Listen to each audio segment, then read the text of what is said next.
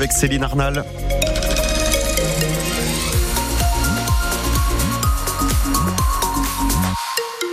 Bonjour Céline. Bonjour Médéric, bonjour à tous. Sur euh, Bayonne et sur l'Adour, c'est toujours bien brumeux ce midi. Oui, effectivement, c'est plus ensoleillé en montagne. Les températures cet après-midi 16 à 18 degrés. Demain 18 à 21 degrés.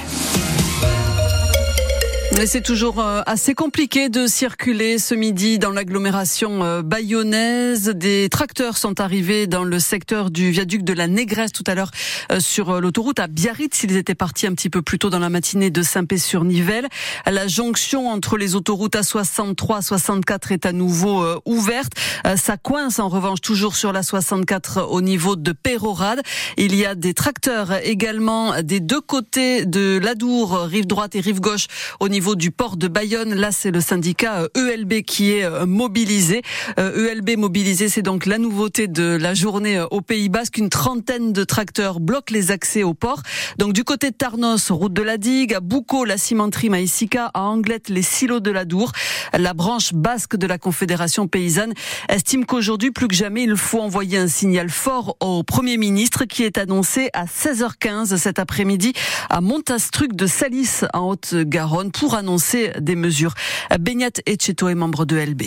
Déjà que les aides PAC qui sont dues aux paysans soient versées. Enfin, c'est la moindre des choses. En mai dernier, on a fait des, dossiers PAC euh, et on attendait que ça arrive en octobre. Enfin, tout le monde n'a pas reçu ces aides. Déjà, ben, l'argent qui nous est dû soit versé. Pour tout ce qui concerne la MHE et tuberculose et ça, il y a des aides qui ont été annoncées, mais pas d'argent en vue. Donc, accélérer vraiment le mouvement de suite. Et puis on attend aussi euh, qu'il y ait vraiment un moratoire euh, sur euh, les accords de libre-échange, parce qu'aujourd'hui, si on est en train de bloquer le port, ici dans trois endroits, c'est pour dénoncer ces accords de, libre-échange, parce que ce n'est pas normal de voir des céréales partir d'ici ou arriver du Brésil ou de la viande qui vient de Nouvelle-Zélande, alors qu'ici, on est producteur. Voilà, les producteurs de LB, les militants de LB qui annoncent décider également ce midi de la suite de leur mouvement alors, euh, soit ils vont durcir euh, les blocages, euh, soit ils vont rejoindre le cortège de la FDSEA, hein, qui est depuis mardi maintenant sur le pont Touya. C'est le pont qui enjambe l'Adour sur la 63. Il est aussi envisageable, mais peu probable que la mobilisation soit levée. Il y a déjà plusieurs centaines de kilomètres de routes bloquées à travers la France. La colère, évidemment, ne faiblit pas. Ça bloque ce midi du côté de Mont-de-Marsan, de Pau, de Tarbes, de Périgueux. Il y a des barrages filtrants également sur la rocade bordelaise. Et les agriculteurs ont annoncé tout à l'heure le blocage des accès majeurs à Paris et ce à partir de 14h. Et donc on le rappelle, Gabriel Attal attendu en fin d'après-midi 16h15 du côté de la Haute-Garonne, du côté de Montastruc de Salis. Monde agricole mobilisé, les actifs évidemment on les suit hein, depuis mardi en direct sur France Bleu Pays Basque, mais pas seulement. On pense aux jeunes, à ceux qui représentent le futur de la profession. Évidemment, ils suivent l'action avec attention parce qu'ils ont envie de se lancer dans la profession malgré tout, et qu'ils sont nombreux. La preuve, les effectifs dans les filières agricoles sont stables ces dernières années, et même en hausse chez nous, au Pays Basque, un métier pourtant vraiment difficile. C'est bien reconnu, comme l'expliquait le proviseur du lycée agricole d'Asparin, Bertrand Gaufriot, en direct ce matin sur notre antenne. Je pense qu'ils en ont conscience parce qu'ils le vivent au quotidien. Derrière, euh, il y a une inquiétude sur la visibilité du métier, sur ce que vivent leurs parents, et ça, c'est aussi une question essentielle. Et ils ont besoin de, lisibilité, de sens euh, à leur action. Ça doit être accompagné par les pouvoirs publics, par des politiques euh, claires et, bien ciblées. Et d'un autre côté, on essaie de les armer, de leur donner les bons outils, de manière à ce que leur insertion professionnelle et sociale soit la meilleure possible.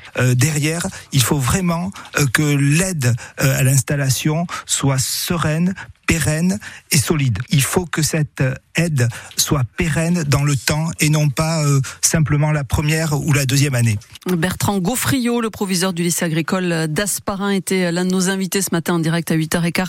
Entretien complet à réécouter sur euh, le site internet de France Bleu Pays Basque. Le Conseil constitutionnel n'est pas là pour rendre des services politiques. Mais une décision juridique, c'est ce que souligne ce midi son président Laurent Fabius au lendemain de la large censure de la loi immigration dénoncée par la droite et l'extrême droite.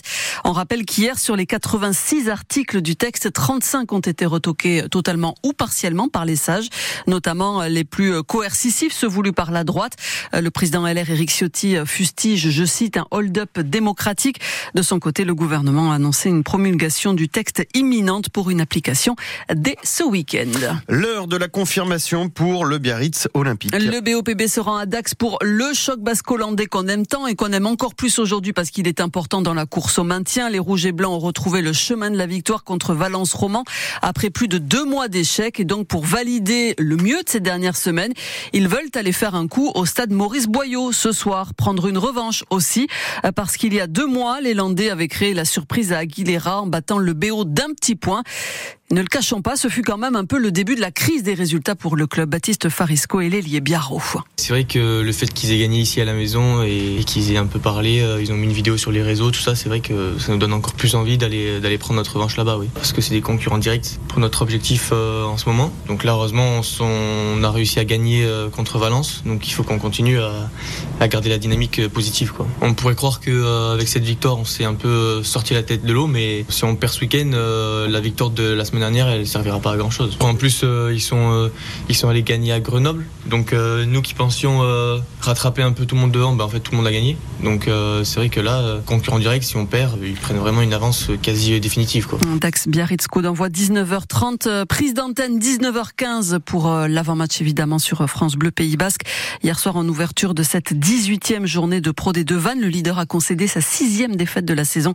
C'était sur le terrain de Nevers, défaite 25 à 3. En hockey sur glace, dit a rendez-vous à Grenoble ce soir, mais visiblement euh, la route c'est un petit peu compliqué. Euh, l'objectif pour Anglette, c'est de tenter euh, l'exploit pour pouvoir glaner des points dans la course au maintien à 10 journées seulement de la fin de la saison régulière. Et puis c'est un petit séisme ce midi sur la planète tennis. Le numéro 1 mondial a été déboulonné dans son jardin de l'Open d'Australie à Melbourne. Novak Djokovic battu ce matin en 4-7 par l'Italien Yannick Sinner alors qu'il visait Djokovic évidemment une 11 victoire finale en Australie.